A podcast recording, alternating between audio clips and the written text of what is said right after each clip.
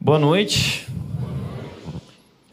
Quero dizer que eu estou muito feliz. Antes de mais nada, eu quero dizer que eu estou muito, muito feliz de estar aqui nesse momento, participando uh, desses dois anos de Igreja Vértice. E mais do que feliz, eu estou impressionado com o que Deus está fazendo aqui nesse lugar, através de cada um de vocês. Parabéns, Igreja Vértice, parabéns ao Pedro, que eu já admiro há tantos anos e agora ainda mais. Vocês são inspiração para nós e para muitas outras igrejas e pessoas por todo o Brasil. Então, é incrível o que Deus está fazendo aqui e é Deus que está fazendo, eu não tenho dúvida, porque isso não se explica. Que vocês possam continuar trabalhando com sangue, suor e lágrimas para servir a Cristo e fazer o nome de Jesus engrandecido nessa cidade. Bom, antes de falar do tema que eu gostaria de compartilhar hoje com vocês, nessa data tão especial, como Pedro disse, o livro ali no final, se você quiser adquirir, esse livro chamado Jesus Não É Quem Você Pensa, nasceu de um incômodo no meu coração por perceber ao longo dos anos que tantas pessoas acreditam em Jesus, mas ainda não conhecem de fato quem Jesus é. Ainda não compreenderam sua verdadeira identidade.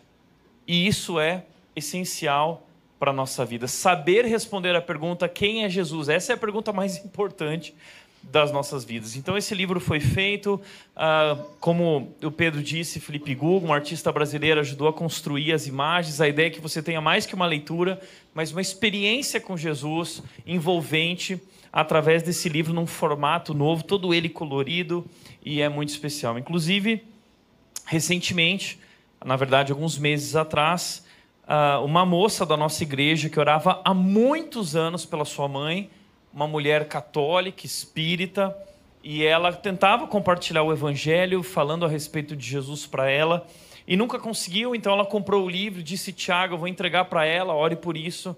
E quando ela entregou o livro para a mãe, foram dois dias, a mãe devorou o livro e num dia pela manhã, a mãe entrou pela porta da casa dela e falou assim: Filha, eu entendi quem Jesus Cristo é. Ele é o único e suficiente Salvador, o Cordeiro de Deus que tira o pecado do mundo, e eu preciso falar com o seu pastor agora. E aí ela me ligou e disse: Tiago, minha mãe está aqui, você pode atender ela. A mãe dela veio naquele momento, ela estava com câncer terminal Uh, e eu recebi ela e ela veio com uma sacola cheia de ídolos e objetos da adoração dela, da antiga religião dela. E ela chegou diante de mim, colocou no meu colo e disse: Pastor, eu não preciso mais disso. Eu entendi que Jesus Cristo é suficiente. Ele é o meu Salvador e eu quero me render a Cristo agora. E ela tomou uma decisão com Cristo. Na semana seguinte, nós batizamos ela e nas próximas semanas ali ela veio a falecer. Mas foi uma incrível história do que Deus fez e tá aí uma oportunidade, quem sabe, você compartilhar com alguém que você gostaria tanto de falar de Jesus, ou mesmo para você crescer no teu relacionamento com Deus. Bom, eu quero compartilhar hoje um tema com vocês chamado de uh, o não está aparecendo aqui para mim, Pedro. Você pode colocar para mim, por favor? Eu quero falar com você sobre o Salmo 128. Abra sua Bíblia lá, se você trouxe Bíblia, se está no seu celular, ligue sua Bíblia aí. Nós vamos olhar para o Salmo 128 e eu gostaria de falar com vocês sobre uma igreja forte. Uma igreja que pode causar a mudança na sua cidade, e não somente na sua cidade, mas na sua nação. E eu não sei se você sabe, mas uma igreja forte, ela é feita de famílias fortes. E eu achei tão legal que desde o momento em que eu cheguei aqui, eu tenho ouvido falar muito essa palavra: família. Família.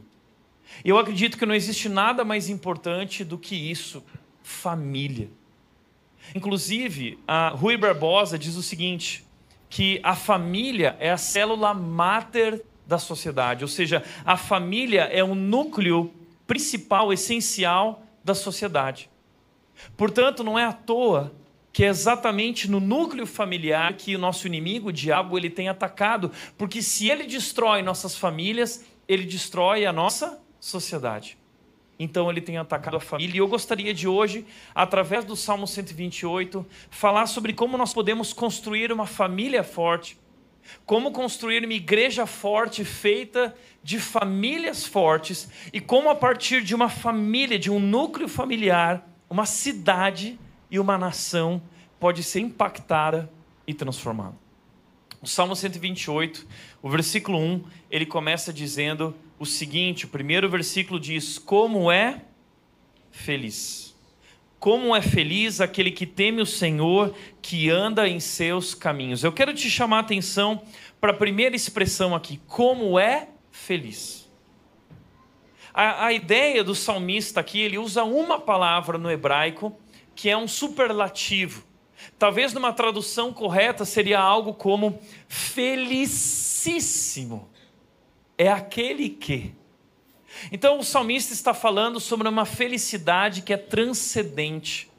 O salmista está falando sobre uma felicidade que é uh, talvez o maior grau de felicidade que um ser humano pode experimentar na vida. E não é isso que nós buscamos. A felicidade é o combustível que move a humanidade. Todos nós queremos ser felizes. E nós nos movemos, nós acordamos pensando nisso, nessa motivação da felicidade. O problema é que nós buscamos a felicidade nos lugares errados, nas coisas erradas. E nos decepcionamos. Nós nos frustramos. Foi o que aconteceu, por exemplo, com ah, Salomão, o autor de Eclesiastes, o sábio. Ele investiu a vida dele, todos os recursos que ele tinha, para encontrar a felicidade. Ele fala isso em Eclesiastes 2. Eu decidi descobrir o que valia a pena na vida humana, nos poucos dias da vida humana. E ele investiu tudo subindo nos degraus da vida, experimentando que a vida poderia dar bens materiais, todo o dinheiro e riqueza possível, mulheres, relacionamentos, prazeres, casas que ele construiu, conquistas, fama, poder, status. E no final da vida dele, quando ele conquistou tudo que um homem pode conquistar. Ele subiu no último degrau da experiência humana, e sabe qual foi a descoberta dele?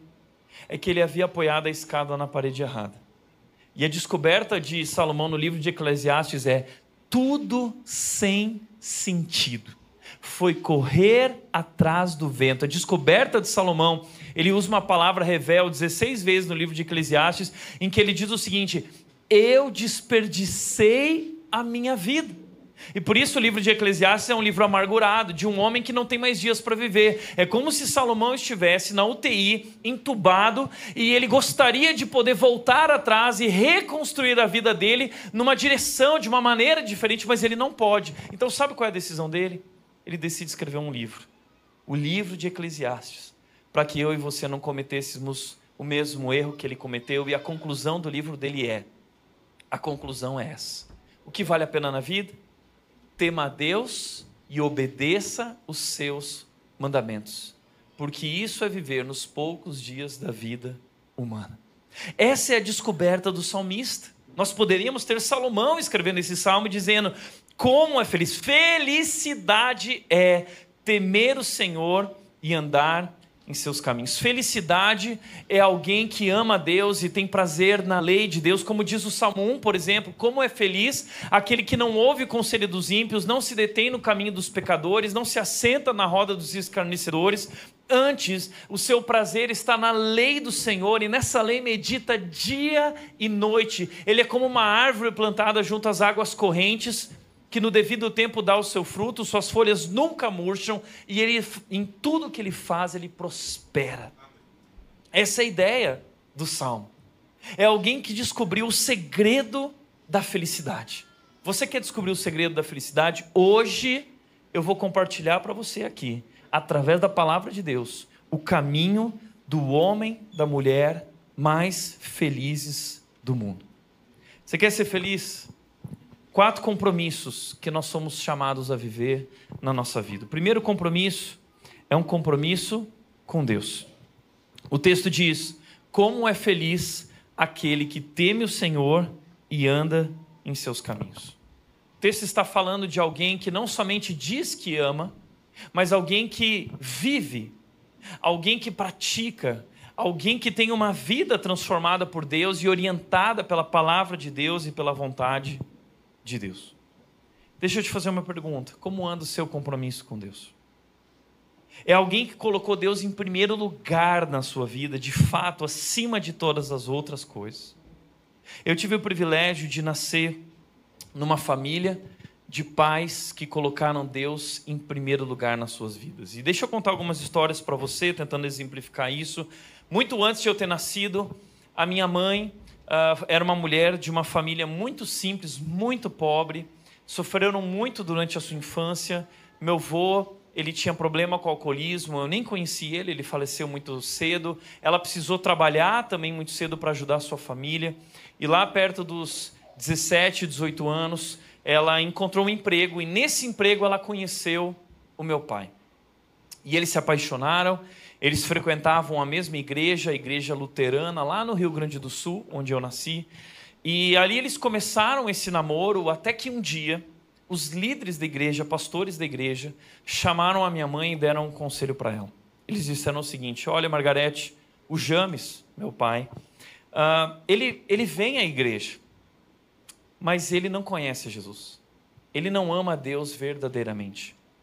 E nós não recomendamos que você continue esse namoro e muito menos que se case com ele. Receber aquelas palavras foi muito difícil para minha mãe. Ainda mais porque na mente dela e de muitas mulheres, é assim muitas vezes, elas pensam o seguinte: peraí, mas com medo de ficar sozinha e por tudo que eu já vivi na minha vida, essa é a minha chance, essa é a minha oportunidade. Quem sabe não é melhor isso do que é, ficar sozinha. Mas ela decidiu não racionalizar o pecado, ela decidiu ouvir o que Deus estava dizendo e ela precisou tomar uma decisão.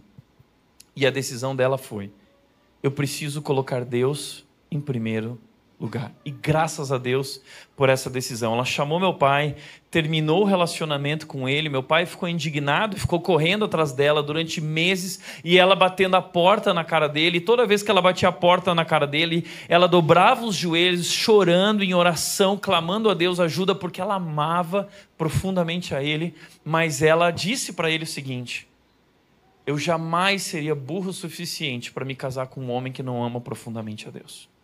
Eu não posso fazer isso. Depois de um ano, meu pai caiu em si.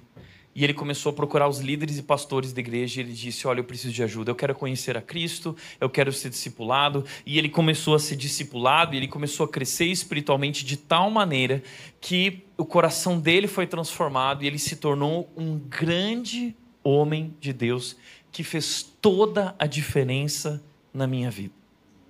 E foi aí então que os pastores e líderes se voltaram uh, para minha mãe e disseram: Agora sim, Margarete, agora você pode casar com esse homem porque ele de fato ama a Deus. Então, meus pais se casaram, eles tiveram três filhos, do qual eu sou um deles, e hoje eu pastorei uma igreja uh, de mais de 4 mil pessoas, e uma das coisas que muitas pessoas falam e agradecem a minha mãe quando ela está lá nos corredores da igreja, dizendo assim: Margarete, obrigado por amar a Deus acima de todas as coisas na sua vida, porque talvez se minha mãe não tivesse tomado aquela decisão hoje, essa igreja em São Paulo não existiria. Sabe por quê? Porque as tuas decisões, elas não afetam apenas a tua vida, elas afetam a vida dos teus filhos e dos filhos dos teus filhos. As tuas decisões hoje, inclusive decisões do coração, vão impactar todas as gerações que virão pela frente e tantas outras pessoas que você nem imagina. E eu tive o privilégio de nascer ao lado desse homem, grande homem de Deus. E eu lembro que minha família era uma família simples. Nós não tínhamos muitos bens materiais, muitas condições. Meu pai tinha um trabalho simples no comércio. E eu estudava numa escola pública. E quando eu estava na quarta série, eu sempre fui uma criança boba, porque ah, meu pai tinha um carro velho e eu tinha vergonha disso. E os pais dos meus amigos chegavam na escola para buscar os meus colegas de. Lembra do Ômega Suprema? E aí chegava o Monza, chegava o Cadete, e meu pai chegava com um carro velho, um Corcel 2. Eu saía correndo e me escondia no carro do meu pai. E certa vez, meu pai ganhou uma grande quantia de dinheiro. E nós ficamos curiosos e ansiosos para saber o que ele faria com tanta grana? Será que ele vai comprar um carro novo? Será que nós vamos viajar? Será que uma reforma, uma casa nova? O que ele vai fazer com esse dinheiro? E a decisão que ele tomou no uso desse dinheiro impactou nossas vidas para sempre. Sabe o que ele decidiu fazer com o dinheiro? Ele pegou todo o dinheiro e ele investiu num curso de seminário em São Paulo. Ele foi estudar teologia. Então, durante quatro anos, ele viajava um fim de semana sim, um fim de semana não do Rio Grande do Sul a São Paulo. Ele pegava um ônibus na sexta, 24 horas até Atibaia, depois mais 24 horas, passava o dia estudando teologia a palavra de Deus, depois mais 24 horas de volta para o Rio Grande do Sul. Ao longo de quatro anos, ele deu três voltas ao mundo em quilometragem. Sabe por quê? Porque ele queria conhecer a Deus. E a única maneira de nós conhecermos a Deus é por meio da Sua palavra. E ele queria servir a Deus. E ele queria servir a sua família, ele queria ser um líder no seu lar, ele queria servir a sua igreja. E eu lembro que quando eu tinha sete anos, ele me chamou e disse: Tiago, você quer ir junto comigo? E eu disse: Pai, eu quero muito. E nós entramos naquela jornada de 24 horas de ônibus. Eu lembro que durante a noite, durante a madrugada, estava tudo escuro no ônibus. De repente, uma luz do meu lado, um feixe de luz. Meu pai tinha ligado a luz do teto da poltrona dele, e aquele feixe de luz recaiu sobre a palavra de Deus aberta e eu olhei de canto assim, abri meus olhos e meu pai estava estudando a Bíblia durante a madrugada. Naquele momento eu parei e pensei o seguinte: o meu pai ama profundamente a Deus.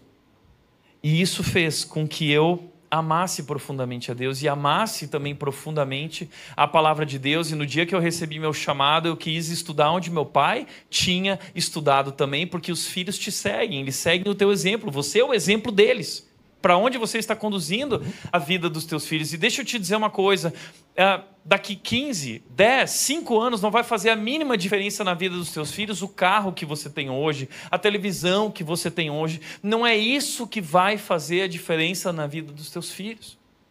E eu cresci nesse ambiente onde amar a Deus estava acima de todas as coisas e a palavra de Deus era o fundamento de todas as coisas. Eu costumo dizer que meu pai e minha mãe conspiraram contra nós.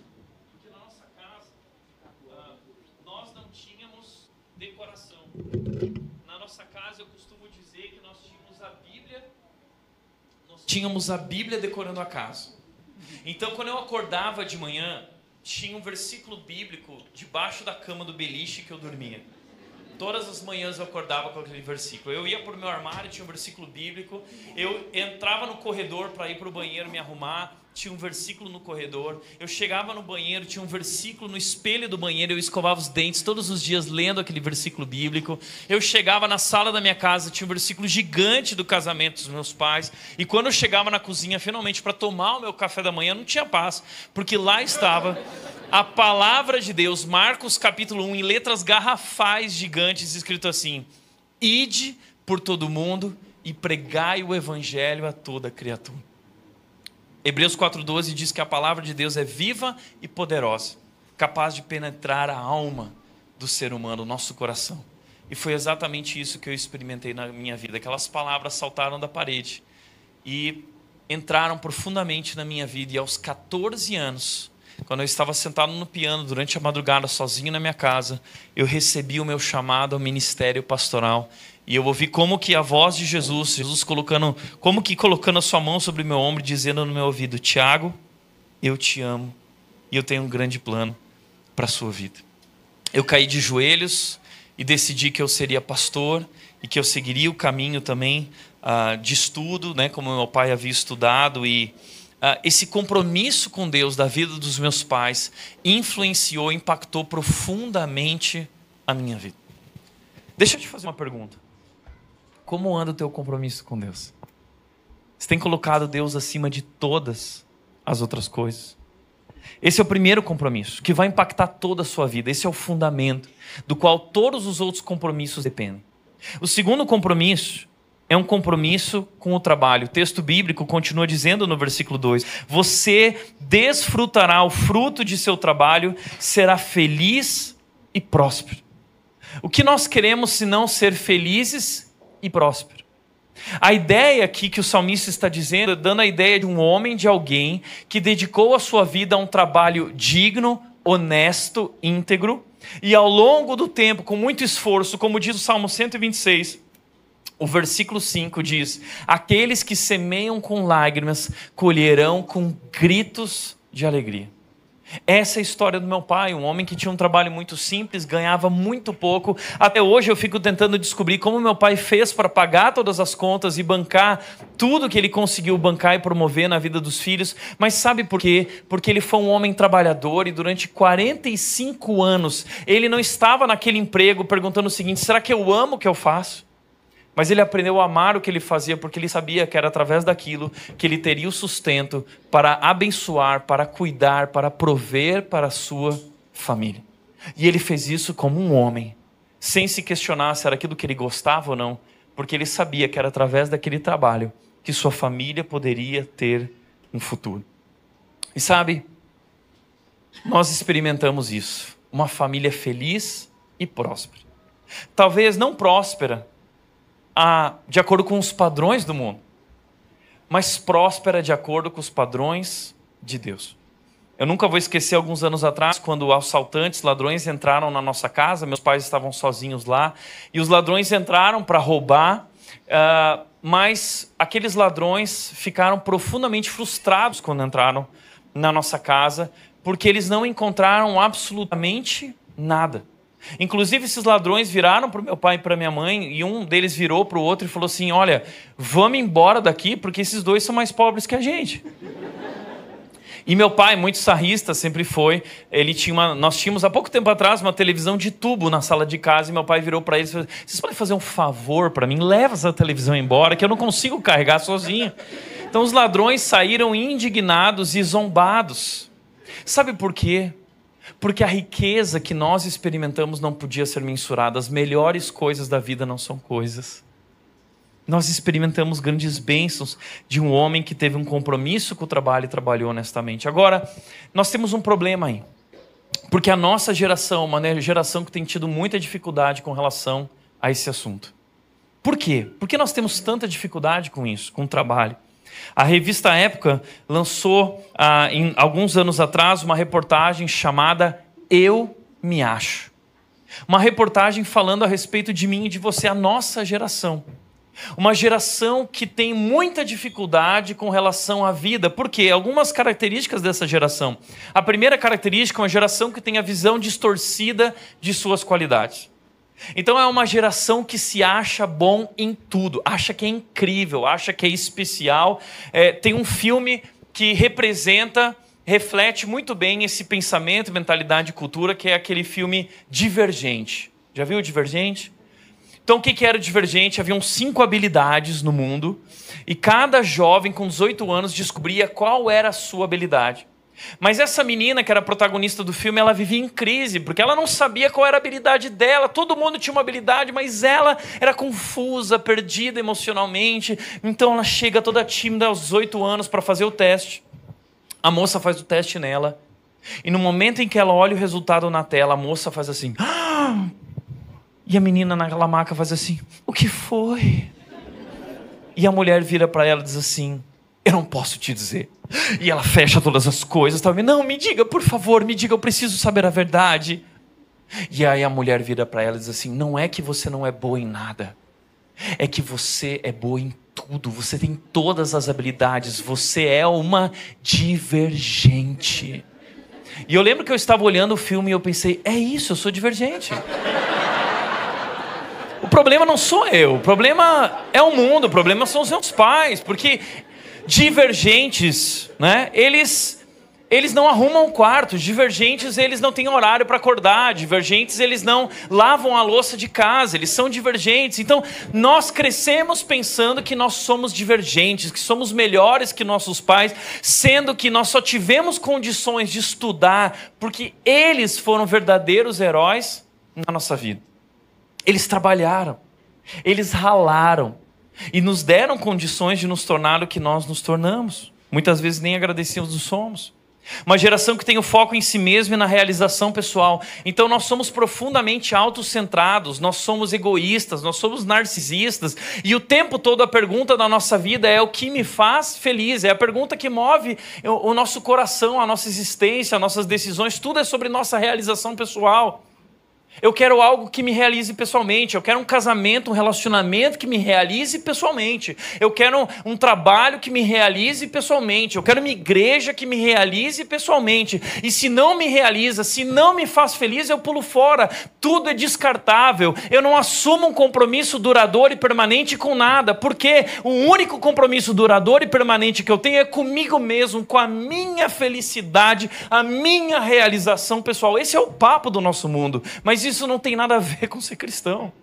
Nós não fomos chamados para ter o foco em si mesmo, para viver uma vida autocentrada, nós somos chamados para viver uma vida outrocentrada, servindo, e casamento é sobre isso. Casamento é sobre servir o outro, cônjuge, é sobre igreja, é sobre servir, trabalhar é sobre servir, não é sobre mim, não é sobre você, é sobre servir a Ele.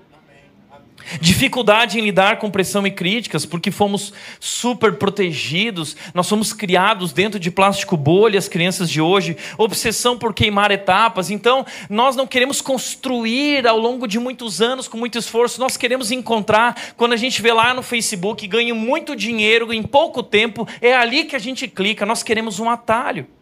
Mas a Bíblia diz que não existe atalho. Provérbios 21, 5 diz: Quem planeja bem e trabalha com dedicação, quem planeja bem, planos bem elaborados e trabalha com dedicação, prospera. Quem se apressa e toma atalhos, fica pobre. Eu nunca vou esquecer a história de um jovem que chegou na nossa igreja, o Flávio, cadeirante, deficiente físico, e ele nunca permitiu que a sua deficiência se tornasse uma barreira no seu desenvolvimento e crescimento. Ele decidiu estudar, ele estudou faculdade, ele fez uh, uh, MBA na FGV, ele trabalhou 10 anos na administração do Banco Santander, até que ele foi para Indaiatuba. E ele precisou deixar tudo em São Paulo, veio com a sua família, e ele não conseguiu uma recolocação profissional lá em Indaiatuba. Depois de um ano procurando trabalho incansavelmente, ele me procurou e disse o seguinte: Tiago, eu não consigo emprego. A única coisa que surgiu para mim foi como caixa de mercado do Walmart. E eu virei para o Flávio e disse assim: Flávio, não existe trabalho insignificante. Vai lá e se torne o melhor caixa de mercado que o Walmart já conheceu. E foi exatamente o que o Flávio fez. Ele foi para o Walmart, o salário não pagava nem direito a gasolina dele, mas ele se tornou o melhor caixa de mercado que o Walmart já conheceu e ele ganhou todos os prêmios possíveis e como ele falava italiano, inglês, o caixa dele era o caixa que todos os estrangeiros que estavam lá fazia fila no caixa do Flávio e ele dizia o seguinte, ele era tão simpático, ele é, ele dizia assim: "Eu atendo cada pessoa como se fosse Jesus". A história do Flávio começou a ficar conhecida e um dia um homem estava no caixa do Flávio, ficou impressionado com a postura dele e perguntou qual era a história dele e o Flávio contou. Esse homem entregou o cartão para o Flávio e disse: Flávio, me liga essa semana. Aquele homem era um dos principais diretores da John Deere, uma multinacional, e ele chamou o Flávio e disse: Flávio, eu quero que você trabalhe para mim. E então eles contaram a história do Flávio para toda a empresa. Ele foi contratado para uma alta posição da John Deere, onde ele trabalha hoje. E não somente isso, a empresa, o presidente da John Deere foi tão impactado pela história e o exemplo do Flávio, que ele virou para o Flávio e disse o seguinte: Flávio, quanto custa o tratamento? Existe um tratamento para você voltar a caminhar? O Flávio disse: existe, mas é muito caro. E aí o, o presidente disse assim: nós vamos bancar. Depois, o Flávio ele tinha um projeto sonho de contar a história dele para ajudar deficientes em todo o Brasil. E a John Deere decidiu bancar o projeto dele em todo o Brasil alugando teatros para que ele pudesse compartilhar a história dele. Essa foto aqui é a foto do Flávio uh, lá na John Deere, a revista da John Deere de dezembro do ano passado, novembro, se não me engano, foi a foto do Flávio que estava lá e ele dizendo: eu busco é, entregar excelência em tudo que faço e ser protagonista da minha história excelência, dedicação. Quem trabalha com dedicação, prospera. Posso te falar uma coisa? Para de ficar se questionando e perguntando qual é a vontade de Deus para minha vida. E passe a se dedicar e trabalhar com excelência onde Deus te colocou. Floresça onde você foi plantado. Floresça onde você foi plantado. É ali que Deus quer te usar. Compromisso com o trabalho. O terceiro compromisso que o Salmo nos ensina a viver, que pode transformar nossas vidas, famílias, nossa cidade, nossa nação, é o compromisso com a família. compromisso com nossas famílias. O versículo 13 ele diz o seguinte: Sua esposa será como videira frutífera que floresce em seu lar. Olha que interessante. O salmista está comparando a esposa a uma videira frutífera que floresce no lar. Para nós, talvez essa imagem não é tão uh, uh, impactante, porque a gente não entende isso. Naquela cultura, o vinho era algo muito especial. O sonho de todo homem era ter uma videira frutífera. Esse era o orgulho de um homem, tanto que Acabe tem um momento que ele mata o vizinho dele porque ele queria ter as videiras do vizinho dele, ele mata o vizinho para ficar com as videiras. Esse era o sonho de todo homem, uma videira frutífera. Então, quando o salmista diz que a sua esposa é uma videira frutífera, ele está falando de algo muito especial, que é o desejo de todo homem. Porque a videira, além de ela gerar o fruto, né, a uva, a, através da uva há o vinho. Então a mulher ela gera filhos e além disso a mulher também a, da, da uva vem o vinho. Então é um símbolo de prazer. É um símbolo de alegria. A mulher se torna uma, uma, uma alegria na vida desse homem. Talvez você está olhando para isso e dizendo assim: Tiago, explica qual é o segredo para isso, porque lá em casa está difícil. Sabe qual é o segredo? É que a videira, o texto diz, ela é como uma videira frutífera. Mas a videira, ela requer cuidados específicos e especiais. Dá muito trabalho uma videira para que ela se torne, para que ela floresça no nosso lar. E nesse sentido, eu quero confessar uma coisa para vocês. Eu, eu sou um cara que tenho muita dificuldade em cultivar qualquer tipo de planta. Todas as plantas que eu já tive, eu matei. Tá? ah, depois de tentar muitas vezes, eu desisti e falei assim: não, eu vou comprar bonsai. Bonsai eu vou conseguir cultivar e fazer florescer. Eu matei todos os bonsais que tive, até que eu decidi o seguinte: eu falei, eu vou comprar cacto. Cacto é impossível de eu conseguir matar, e eu matei todos os cactos que eu tive. Então, se você for hoje na minha casa, você vai descobrir que lá nós só temos plantas artificiais, ok? Mas eu conto isso como brincadeira porque nós homens, levando para o nosso relacionamento com nossas esposas, nós temos essa incrível habilidade de matar os nossos relacionamentos. Nós temos a incrível habilidade de fazer essas videiras frutíferas secarem. Porque nós não sabemos cultivar com cuidado e corretamente, amando elas como Cristo nos amou. Eu nunca esqueço quando ah, com dois anos de casado, eu sou casado com a Nath, nós vamos completar 10 anos esse ano. Quando nós tínhamos dois anos de casado, a Nath ela virou para mim e ela disse uma dura verdade. Ela disse o seguinte: Olha, amor, eu não sinto que você me ama. Eu não me sinto amada por você. E para mim aquilo foi um baque ouvir isso da sua esposa. E interiormente eu pensei comigo o seguinte, né? E eu não falei porque homens jamais devem expressar isso, mas internamente eu falei assim: ela é louca. Né? Por quê? Porque eu falo, eu te amo todos os dias. Eu falo, você tá linda. Eu sou uma pessoa extremamente expressiva nessas questões e eu tô sempre expressando e falando e elogiando. Então eu pensei comigo mesmo, como que ela não se sente amada? O que mais eu posso fazer do que eu já estou fazendo? Mas sem entender e confuso, eu decidi perguntar para ela: Mas por que você não se sente amada? E ela respondeu: Porque você não leva o lixo. E eu fiquei mais confuso ainda. Mas foi nessa época então que eu decidi estudar mais sobre essa videira. E eu encontrei um livro chamado Cinco Linguagens do Amor e eu descobri que a Nath tinha uma linguagem de amor diferente da minha. Olha, é, é, é, a gente tem que descobrir as nossas videiras para fazê-las florescer. E eu descobri isso, que eu sou palavras de afirmação. Eu gosto de dar palavras de afirmação e receber. Então, para mim, a coisa mais incrível do mundo é quando eu termino o domingo a pregação, eu entro no carro, eu fico esperando a Nath virar e falar assim: amor, que mensagem! Mas isso nunca acontece. Hoje de manhã muita gente me supriu aqui, eu quero agradecer, tá? Mas a Nath, eu descobri o seguinte, a Nath, ela é atos de serviço.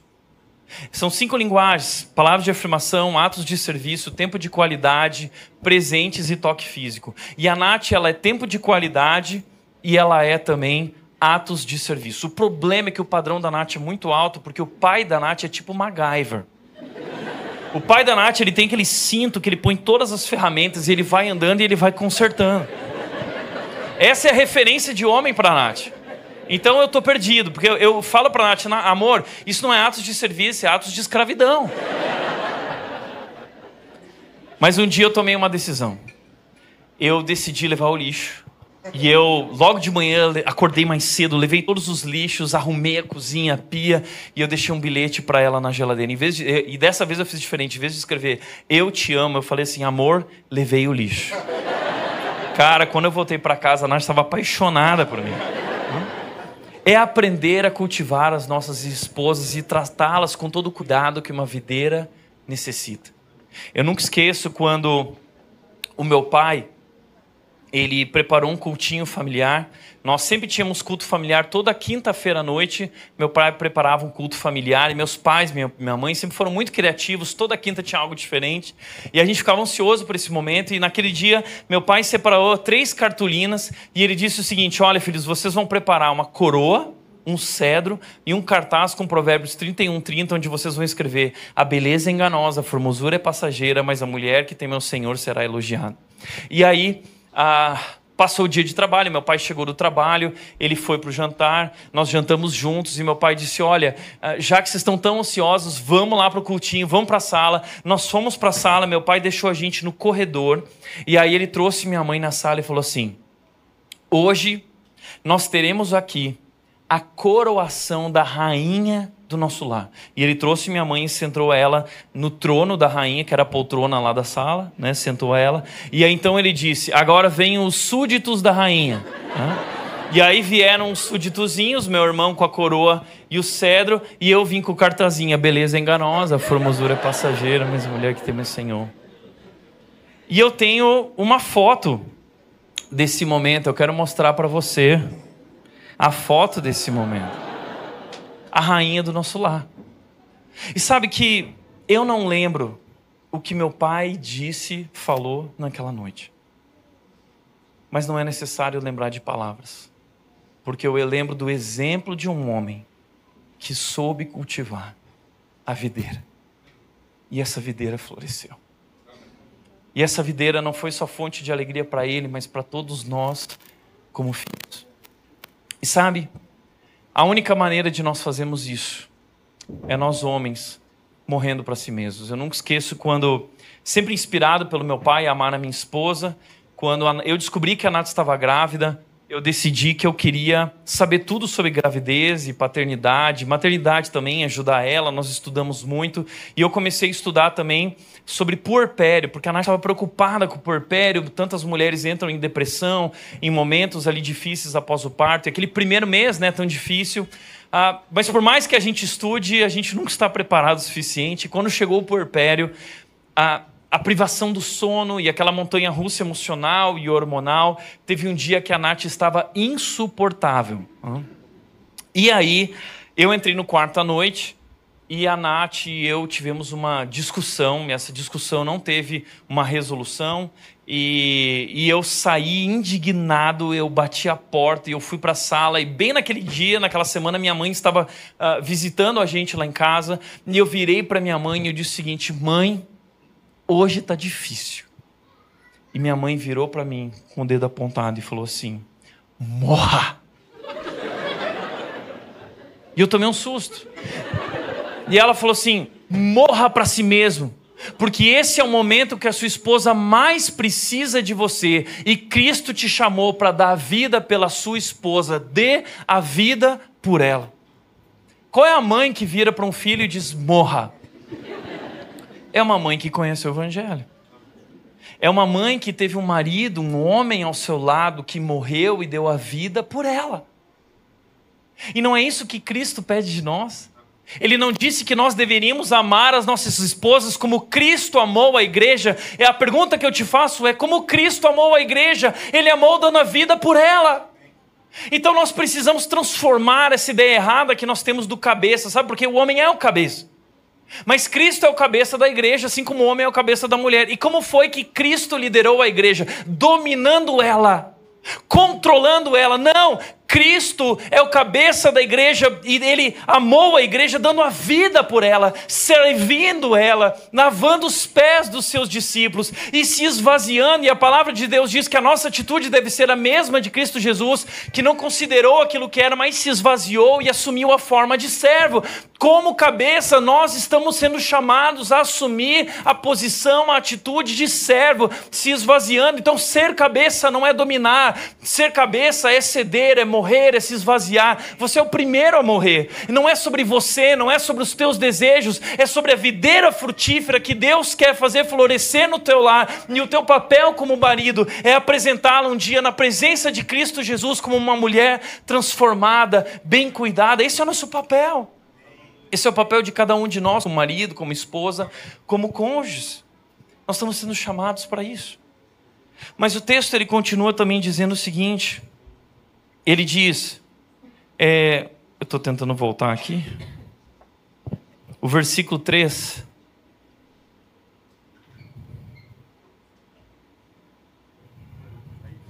Foi?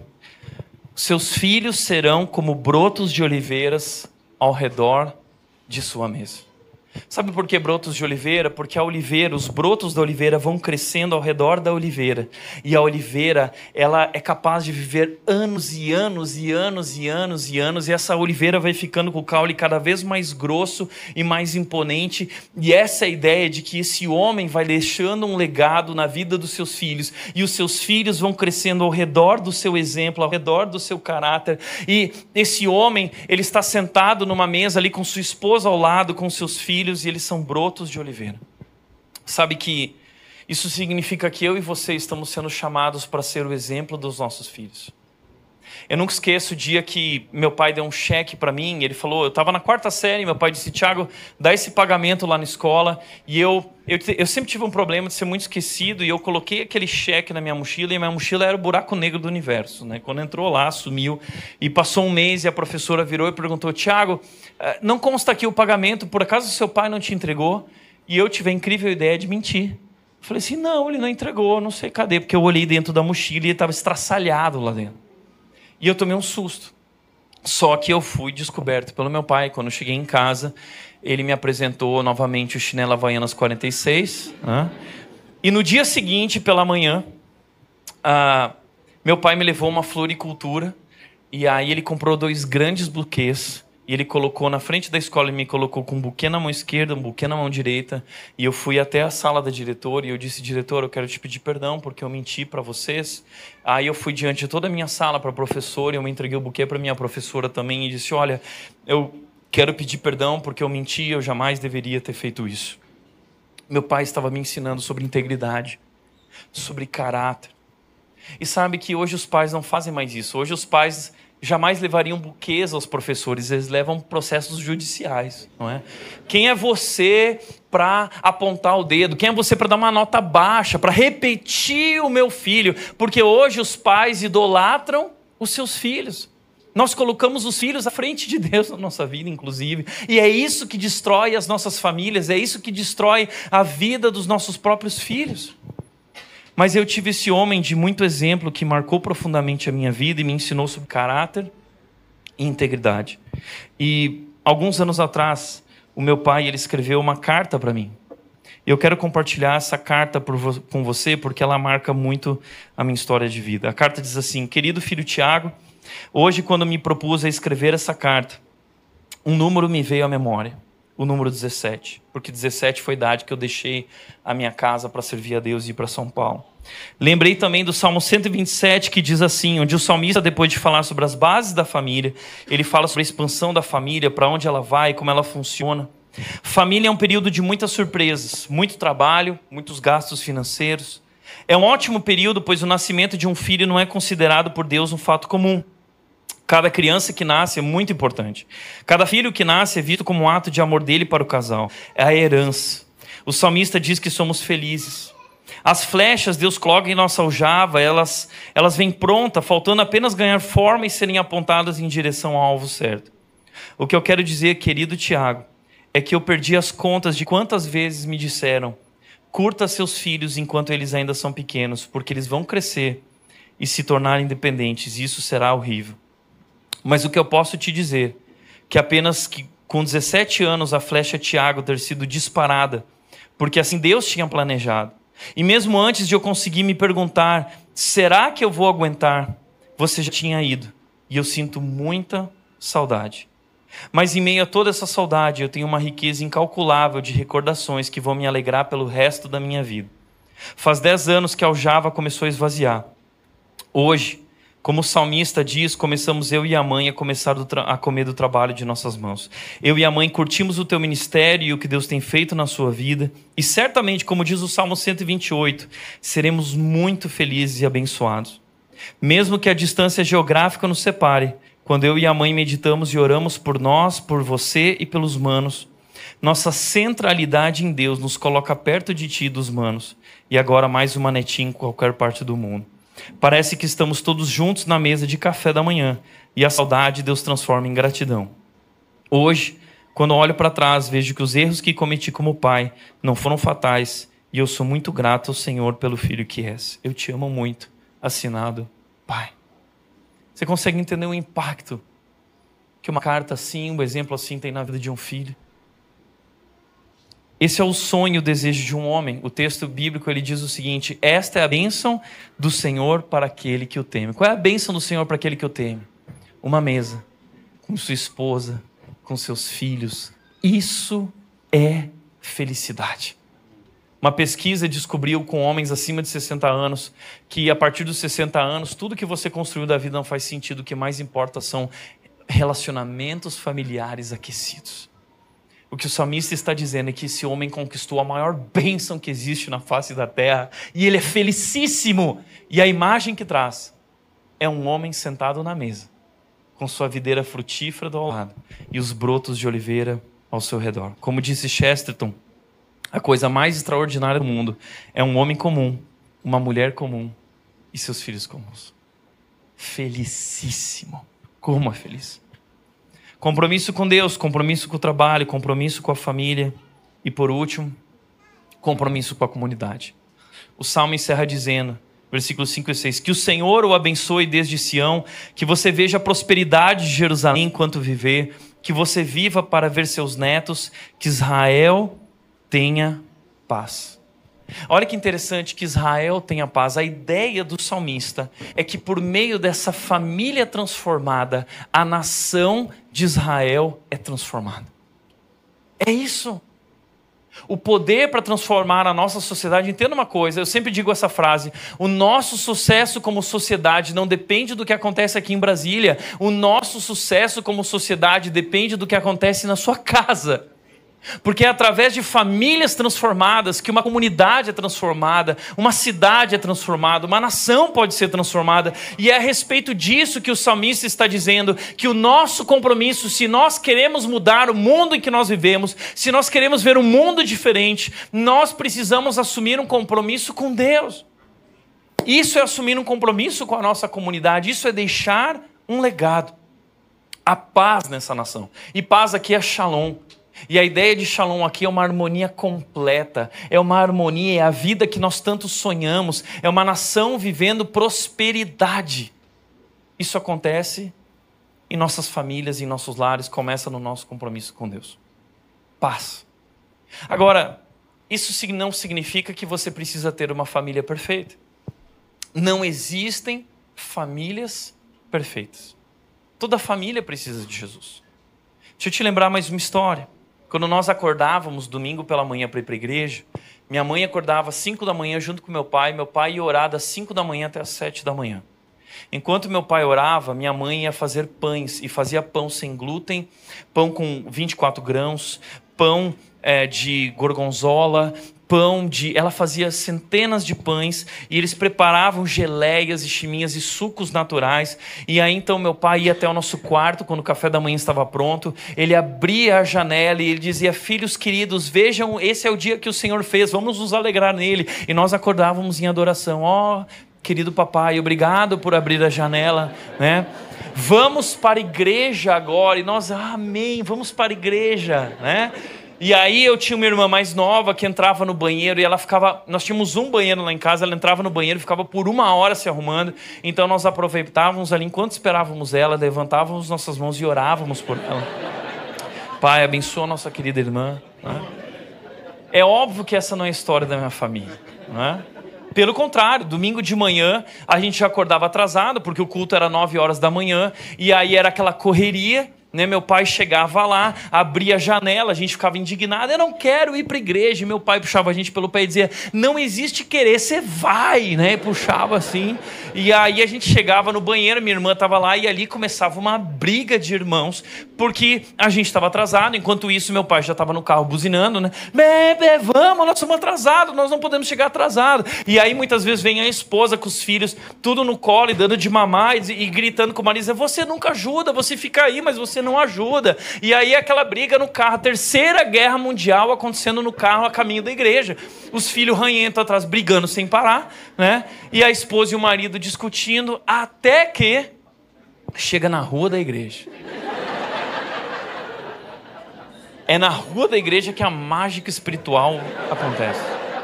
E meu pai virava para nós e ele falava assim: Agora chega! Ele estacionava o carro, Aí ele ia lá, abria a porta para minha mãe com a Bíblia debaixo do braço. Ele falava assim: Venha, joia rara. Ele abria a porta para os filhos e falava assim: Venham aqui, filhos, herança do Senhor. Né? E a família Colgate chegava na igreja com a Bíblia debaixo do braço e falava assim para os irmãos na porta: A paz do Senhor. Terceira guerra mundial, paz porcaria nenhuma. Né?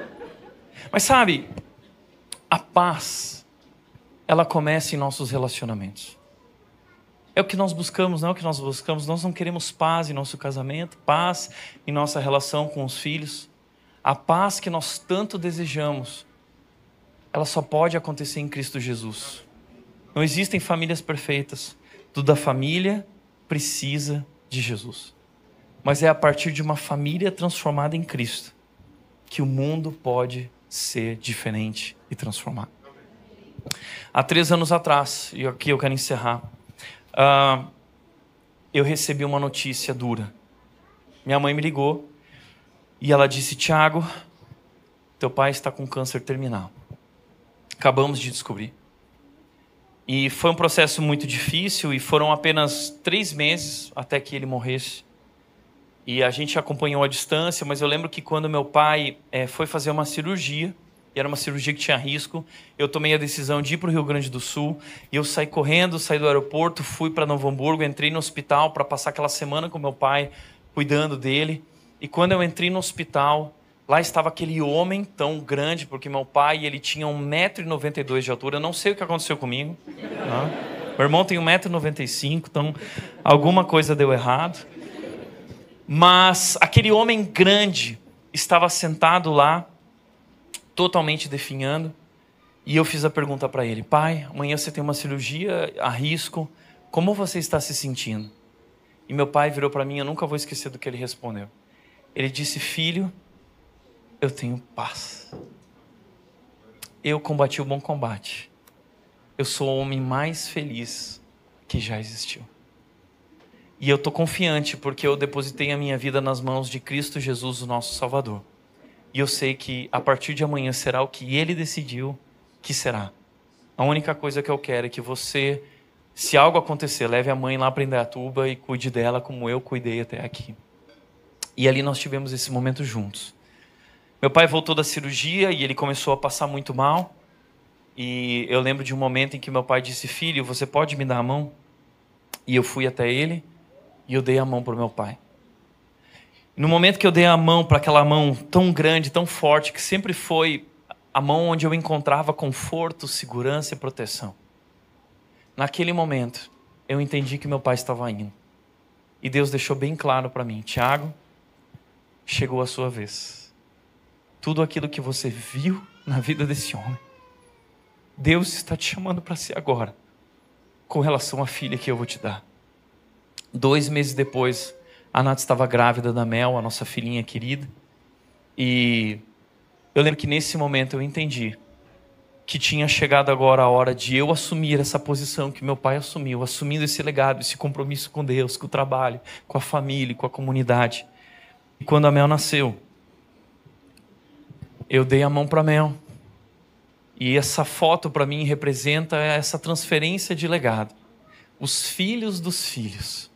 E assim como meu pai me ensinou a amar a Deus, a minha tarefa hoje é ensinar a Mel a amar profundamente a Deus. Essa é a nossa missão. Não existe nada mais importante do que isso. Essa é a bênção do Senhor. Essa é a bênção do Senhor para aquele que o teme. Como é feliz, felicíssimo, aquele que teme a Deus e anda em seus caminhos. Como disse o Márcio Sérgio Cortella, o mundo que vamos deixar para nossos filhos não depende do que. O mundo que vamos deixar para os nossos filhos depende dos filhos que vamos deixar para este mundo. Quais são os filhos, qual é a nova geração que nós estamos deixando para esse mundo? Depende de mim de você, de nossos lares. Nosso sucesso como sociedade não depende do que acontece no Planalto ou na Câmara, depende do que acontece na tua casa. Assuma um compromisso com Deus, amém?